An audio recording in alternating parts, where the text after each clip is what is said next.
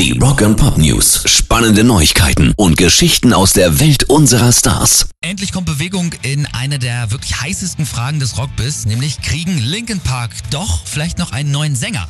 Fünfeinhalb Jahre ist Chester Bennington schon wieder tot und seit diesem Wochenende gibt es einen mysteriösen Countdown. Auf der Seite der Jungs, der ist am Mittwoch, den äh, 1. Februar dann zu Ende und das Ganze könnte mit dem 20. Geburtstag von Nump zu tun haben, würde ich jetzt mal schätzen. Allerdings ja, der ist eigentlich erst am 25. März. Eventuell gibt es eine neue Version davon. Das wäre jetzt natürlich nicht so spannend. Nee. Ganz vielleicht gibt es ja aber doch noch neue Infos dazu, wie Linkin Park in Zukunft wieder auftreten wollen. Rock and Pop News. Diese Woche wird die 1574. und damit letzte Boeing 747 ausgeliefert.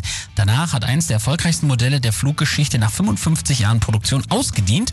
Und einer, der sie mit großer Freude geflogen ist, ist Iron Maiden Frontmann Bruce Dickinson. Und der sagt, kein Flugzeug war einfacher zu landen als die 747. Das war, als wolltest du einen Lehnstuhl landen. Gemütlicher ging es nicht. Bis letztes Jahr hat er selber noch die bandeigene Ad Force One geflogen, eben eine 747. Und erst kürzlich hat er gesagt, es hat schon Sinn, dass Piloten mit 55 in Rente gehen. Er wird dies Jahr nämlich schon 65. Rock and Pop News. Måneskin haben über ihr erstes Treffen mit den Rolling Stones erzählt. The gossip, drink till you choke. Sip the gossip, burn down.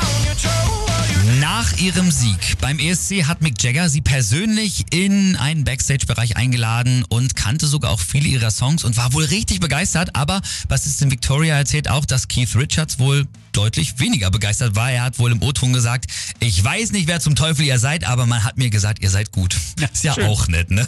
Die Geschichte haben sie übrigens in der Tonight Show bei Jimmy Fallon erzählt und da haben sie dann auch ihren neuen Sing, äh, ihre neue Single Gossip gespielt, die wir ja gerade gehört haben, zusammen übrigens mit Rage Against the Machine God Tom Morello.